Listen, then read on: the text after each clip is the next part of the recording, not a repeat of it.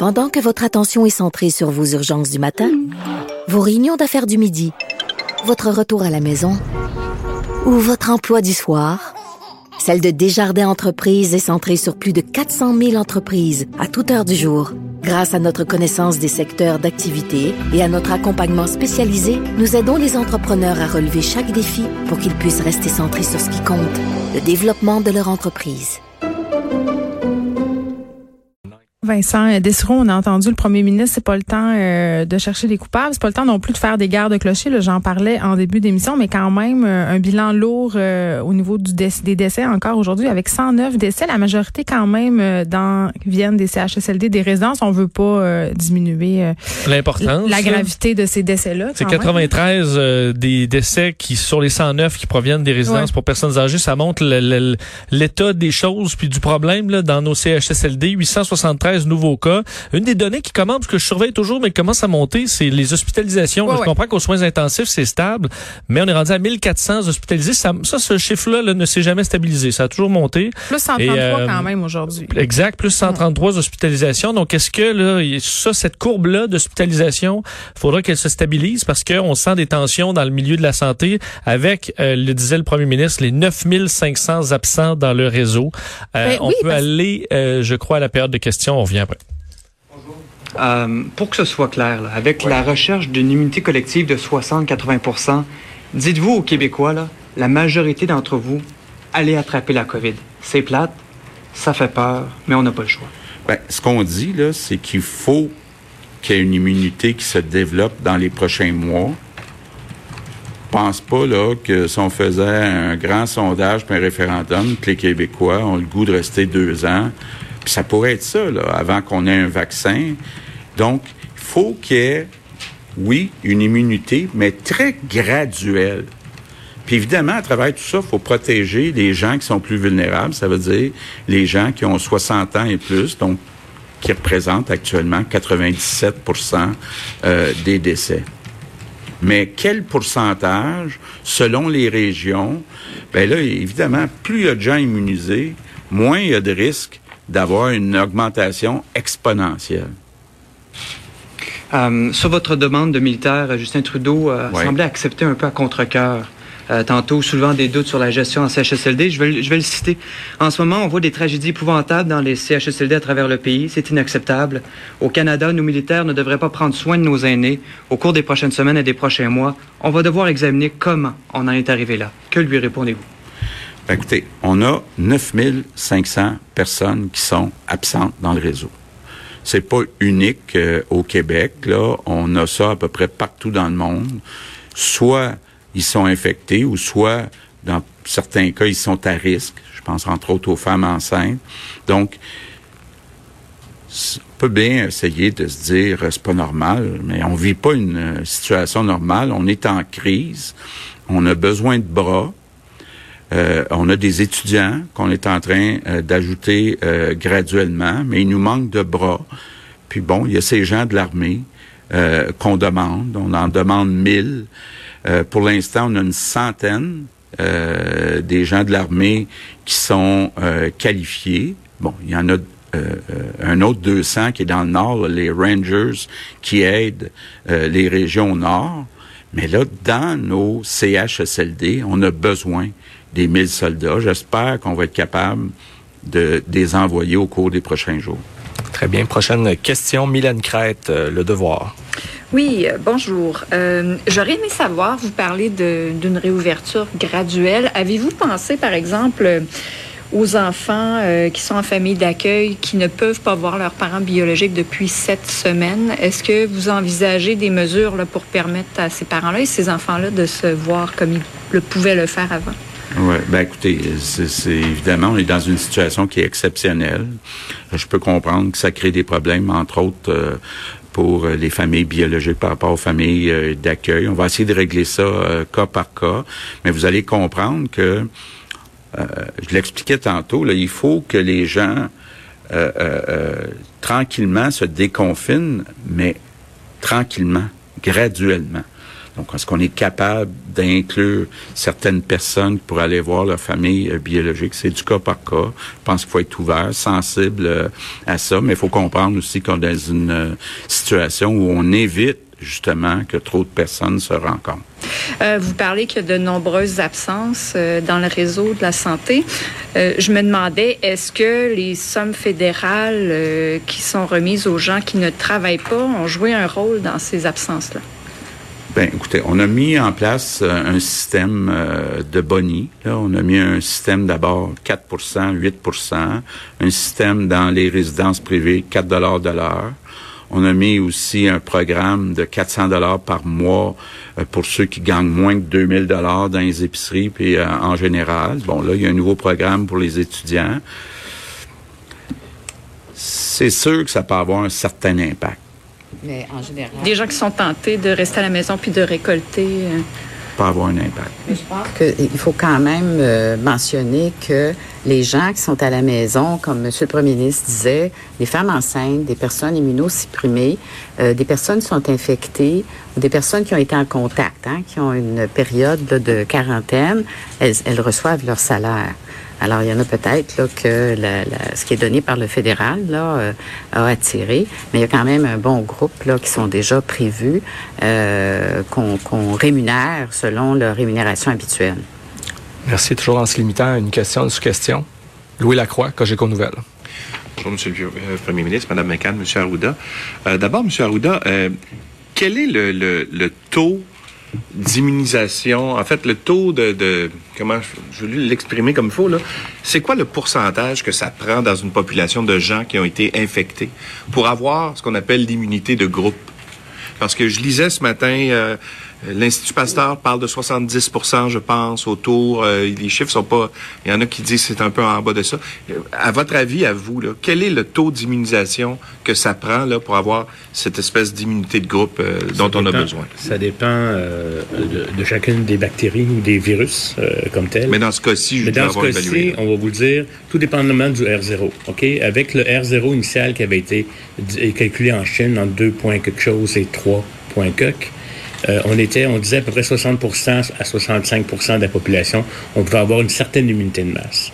Par contre, avec des R0 qui sont réestimés actuellement, dans certains endroits jusqu'à des 5, puis à des 5,8 et même beaucoup plus dans certaines cohortes, à ce moment-là, on augmente le taux d'immunité de, de, masse autour de 80-85% Juste pour donner un exemple, un, virus très contagieux comme la rougeole, ça prend 95 pour éviter les épidémies euh, comme telles, pour que le virus fasse quelques cas, mais pas créer des épidémies. Donc, si on est peut-être pas au même niveau que la rougeole, mais on est probablement... Euh, autour de, en, entre 60 et 80, on est dans une fourchette euh, que je vous dirais qui, est acceptable, mais encore là, tout dépendamment du R0. Euh, ma prochaine question. Alors Vincent, euh, vraiment aujourd'hui, ce qu'on apprend, c'est que non seulement il manque du monde dans les CHSLD, mais il manque du monde dans tout le réseau de la santé. Il y a beaucoup, évidemment, de travers de la santé qui sont atteints de COVID-19. On parlait de 9000 personnes absentes, mais il y a quand même environ 5000 personnes en ce moment qui ne viennent pas au travail pour différentes raisons. Oui, parce que sur les, euh, c'est quand même, euh, c'est un chiffre important, le 9500 absents dans le réseau. On comprend que dans certains endroits, c'est plus tranquille parce qu'on a annulé des chirurgies et tout ça, mais il y a un besoin quand même. On en parlait il y a quelques minutes que le taux d'hospitalisation était quand même élevé là, et continue de monter. Euh, 9500 absents, ça commence à être un problème, surtout que là-dessus, on comprend que 5500 personnes ne sont pas infectées. Là, donc, ça peut être parce qu'ils ont peur du virus, entre autres. il y a des prestations aussi en ce moment qui sont assez intéressantes. Là. Ça peut devenir une option plus sécuritaire de rester à la maison. Oui. on les comprend, ces gens-là. On les comprend. En même temps, est-ce qu'il y a une partie de devoir, c'est un peu ton... Je comprends que si tu es un pompier, puis le jour où il y a un feu, tu dis, ben... Je, vais rester chez moi. Euh, Mais je peux comprendre que certaines personnes euh, prennent peur, euh, par exemple, si tu as des jeunes enfants, ah si tu as euh, des personnes âgées autour de toi, des personnes immunosupprimées, immunodéprimées. Surtout qu'au départ, il n'y a pas si longtemps, on, est, on, avait un problème d'équipement. Je comprends quelqu'un du gamin, je suis bien, j'ai pas de problème à me rendre dans des zones euh, chaudes, là, hmm. mais il va falloir que je sois équipé en conséquence. Et là, ben, ce problème d'équipement-là, on ne l'a plus. Là. Et ça, François Legault l'a expliqué. Masque, gants, même les N95, on en a pour des semaines. Je comprends que c'est ça qu'il dit, là, mais écoute, là, puis à l'émission de Marie aussi, vous devez en parler. Là, je parle à chaque jour ici à des gens qui travaillent dans le milieu de la santé, qui me disent que, peut-être, c'est pas nécessairement tout à fait ça qui se passe sur le terrain. Il y a quand même des situations un peu problématiques. On circule d'une unité à l'autre. On rationalise, on rationalise quand même euh, ces masques-là, cet équipement-là. Donc, tu sais, je, peux comprendre qu'en ce moment, il y a des gens qui se disent, écoutez, là, on nous dit ça, là, mais sur le terrain, c'est pas tout à fait ça. C'est sûr que le goût, là, les gros chiffres, dis-moi, techniquement, j'en ai. Rendu là, est-ce que ça se rend partout? Euh, ça, effectivement, un peu C'est quoi les consignes? Euh, la question des blues, les saluer à des compagnies québécoises qui vont régler, euh, on l'espère, le problème du manque de blues, là, où ça, c'est un peu plus critique. Euh, et pour les 9500 personnes manquantes dans le réseau, juste hier, ça en est ajouté 800. Là. Alors, ça va quand même vite. Et ça, on a besoin d'arrêter ça, de sorte que François Legault a fait un appel pour ces 5500 personnes non infectées, mais qui sont à la maison. Hmm. Dire là, le réseau a besoin de vous. Et le réseau a besoin de ceux qui étaient malades, qui ont eu la COVID.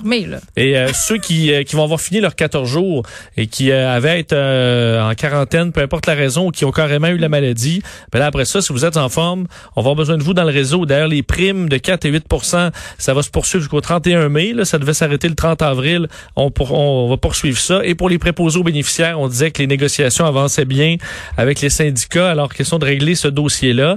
Euh, et quand même, des, des, bon, c'est intéressant de les entendre sur l'immunité collective. Là. Oui, parce que par rapport à cette réouverture des écoles dont on jase et dont on va jaser très sérieusement la semaine prochaine quand ils vont nous annoncer les plans. Clairement, en ce moment, et parents, et enseignants, et personnel de soutien, tout le monde est, quand même est un peu euh, sur le qui-vive, qu'est-ce qui va se passer, et tout le monde est un peu inquiet. Oui, c'est des dossiers complexes, alors que est-ce que tout le monde comprend là, la, le, le, le, le détail de ça. Alors que tu dis, bon, l'immunité, il faut y aller, on a comme pas le choix, sinon on sera deux ans, euh, un an, deux ans confinés. Puis économiquement, que personne on peut veut. économiquement, on peut pas. Est-ce que, donc, on devra se diriger vers un peu d'immunité collective? Et ça, oui, il y aura des gens qui vont en mourir, là, euh, mais on espère que ce sera le moins possible. Euh, et ça, ça amène à une ouverture graduelle. C'est la mentalité un peu comme on apprenait dans nos cours de philo utilitaristes, c'est-à-dire on, on fait des sacrifices en proportion des c'est-à-dire, si on fait le pari de l'immunité collective, c'est vraiment dommage à dire, mais c'est accepté qu'il y aura des dommages collatéraux, donc des morts. Et là, c'est sûr, le premier ministre essaie de nous rassurer beaucoup, Vincent, en nous disant les enfants sont très peu atteints. Là-dedans, il y a deux affaires, puis on le sait, là, ces enfants-là sont peut-être en contact avec des personnes plus âgées, des personnes vulnérables, mais ça se peut, puisque c'est un virus respiratoire, qu'il y des enfants qui développent des complications énormes. Ça sera minime, mais quand c'est ton enfant, toi, oui, c'est plus inquiétant. Mais c'est vrai que sur les chiffres, là-dessus, c'est quand même très rassurant. on devra y aller. Ça, on n'a pas le choix. Oui, comme on les laisse faire du vélo, puis ils peuvent se faire frapper quand même. Il y a toujours un niveau de risque qu'on accepte dans la vie. Rendu là, c'est de. C'est pour ça que la ligne est pas claire. C'est pour ben, ça que ça amène à tant de déchirements au les Québec. Les parents euh, vont avoir le choix, comme on disait hier, qui va envoyer, qui va pas l'envoyer. Les enfants seront-ils pénalisés? Ça, va être un méchant casse-tête. Et euh, ça l'est visiblement pour le gouvernement aussi euh, de, de, gérer tout ça. Alors, un rappel aujourd'hui pour ce personnel de la santé à retourner dans le réseau. Un besoin criant. Justin Trudeau qui lance une nouvelle stratégie de recherche. Oui, parce que hier, c'était 9 milliards. Aujourd'hui, 1,1. Petite journée pour euh, les, euh, les, euh, les milliards qui pleurent du fédéral. Ouais, c'est quand même pour un dossier intéressant, la stratégie nationale de recherche. Parce que, on le dit, la, porte de sortie de tout ça, c'est le vaccin. Et avant ça, ce sera seulement des mesures qui vont atténuer, mais la porte de sortie, c'est le vaccin. Alors, on se lance dans une stratégie pour développer un vaccin le plus rapidement possible et d'ici là faire développer les tests. Ça repose sur trois piliers. Le budget est d'1,1 milliard de dollars. Je laisse Justin Trudeau vous expliquer les deux premiers de ces piliers. Le premier volet de cette stratégie porte sur les vaccins et les traitements. On a investi près de 115 millions de dollars dans la recherche sur les vaccins dans les hôpitaux et dans les universités à travers le pays. Ça s'ajoute au fonds qu'on a déjà alloué pour développer des vaccins ici au Canada. Le deuxième volet de notre stratégie consiste à s'assurer que lorsqu'on aura des vaccins et des traitements potentiels, on pourra tester plusieurs options d'utilisation possibles. On va donc investir près de 662 millions de dollars dans les essais cliniques. Et euh, donc, la troisième phase, ce sont les tests. Donc, d'ici au vaccin, pour pouvoir avoir le plus de tests possible, 350 millions de dollars. On en fait 20 000 par jour présentement et on veut augmenter ça. Euh, Justin Trudeau a parlé des CHSLD. Là, on y a fait référence dans la conférence de presse. François Legault a été invité à réagir. Euh, Justin Trudeau qui se demandait comment on est arrivé là au Canada, évidemment au Québec. Là, et euh, on aura des questions à se poser là-dessus pour éviter que ça ne se reproduise. Et la question est revenue aussi, est-ce que ça commence à être trop généreux, les différents programmes de Justin Trudeau? Ben, la question, c'est y répondre. Entre autres pour les étudiants et tout ça. Est-ce qu'il y aura un manque de main d'œuvre parce que les gens seront mieux payés à rester chez eux ou à travailler, ils ont un minimum d'heures, en bas de 1000 dollars pour pouvoir bénéficier des euh, programmes du gouvernement. Euh, on a posé la question à, Justin Trudeau qui dit non, lui, euh, bon, en fait, on développe des emplois étudiants et on, il ne sera jamais gêné d'aider la jeunesse, mais il a également dit qu'il connaissait les jeunes Canadiens et qu'ils étaient prêts euh, Geneviève, aller travailler au champ parce qu'entre autres, ce sont des amateurs de bio. Mais attends, c'est euh, la même stratégie que j'utilise avec mes enfants. C'est-à-dire la manipulation positive. C'est-à-dire, écoute, ma chérie, tu es une fille intelligente. Je sais que tu comprends, donc tu vas faire la vaisselle. tu vas faire. C'est exactement ça. On fait ça avec les enfants. je comprends. T'es une grande, hein? Je sais que t'es grande maintenant. Je sais que t'es capable. Un peu ça. un peu ça. Mais est-ce que le fait de se commander un panier bio et d'aller travailler pour cueillir des asperges. Non, je pense pas qu'on est dans la même place. Euh, mais Justin Trudeau pense que oui, je vous le fais attendre. Euh, on voit à chaque année des jeunes qui sont euh, intéressés par euh, par l'industrie agricole, par l'idée de, de, retourner vers la terre. Il y a une, on a une génération extrêmement verte, intéressée dans ce qui est bio, organique, ce qui est agriculture. je sais qu'il y a beaucoup de jeunes qui vont être intéressés. Il va y avoir des opportunités, une ouverture à, à les amener et on va créer des incitatifs et des programmes pour les diriger dans des secteurs euh, utiles et importants. Ben bon. Euh, Justin a bien été impressionné par son voyage dans la vallée d'Okanagan. Tu sais, quand il est allé cueillir des cerises, mais du pot, c'est ça. Pour ça. Là, est-ce qu'il y a un peu de naïveté là-dedans? Les jeunes sont intéressés par ça. Parce que je vois, mettons, là, à Montréal, là, des jeunes qui vont chercher des, euh, du kombucha au Rachel Berry, là. Je sais pas s'ils sont prêts à mettre les bottes à tuyau puis aller euh, travailler 12 heures dans le champ, là. Je pense pas. Il y a quand même deux mondes. la même affaire. C'est pour ça. Alors, est-ce qu'on sera déçus? Entre autres, je voyais qu'en France, où ils sont rendus loin, plus loin dans la saison, évidemment, à raison de leur température, ils ont un problème parce que c'est des Français qui vont qui vont cueillir entre autres des fraises ou des asperges plutôt que des Polonais, euh, et euh, ça fonctionne pas là. On dit qu'il y a des, insurrections dans les autobus parce que là on se plaint des horaires et Ils vont syndiquer. C'est c'est plus difficile. Alors est-ce qu'on peut s'attendre à ça au Canada? Du moins oh. Justin Trudeau est confiant. Merci beaucoup Vincent, on te retrouve tantôt. De 13 à 15, les effrontés.